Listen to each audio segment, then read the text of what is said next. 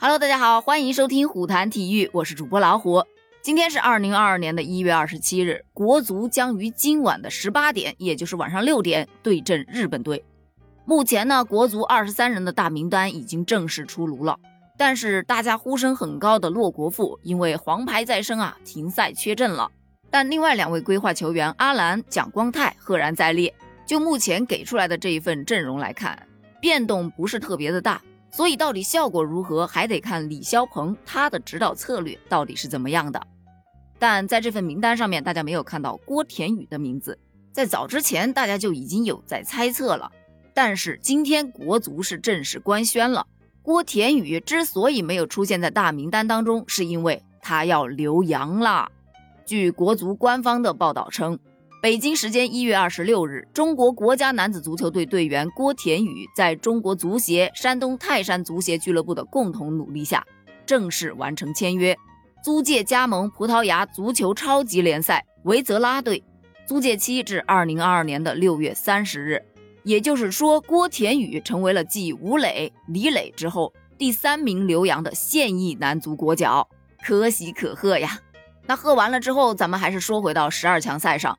很多媒体啊，又习惯性的把国足对阵日本的这场比赛称之为生死之战，但其实呢，国足踢的每一场比赛可以说都是生死之战。之前就已经提到过，国足目前出现的形势非常的严峻，也只剩下理论的可能了。首先，咱们分析一下 B 组当中排在首位的是沙特，沙特在此前的六场比赛当中是一场都没有败过，而本轮他将对阵阿曼队。就在这种情况下来看的话，晋级形势是一片大好的。而排在第二的是日本队，日本队是四胜两负，积了十二分，领先了第三名的澳大利亚一分。而本轮澳大利亚是踢越南的，所以大概率来说，很有可能送给对手七连败。所以日本对阵咱们国足的这场比赛，对他们来说也是至关重要的。那对于国足来说呢？如果说咱们这场比赛输给了日本，与澳大利亚的分差就会达到有九分之高，无疑啊，连理论的可能都不剩下了。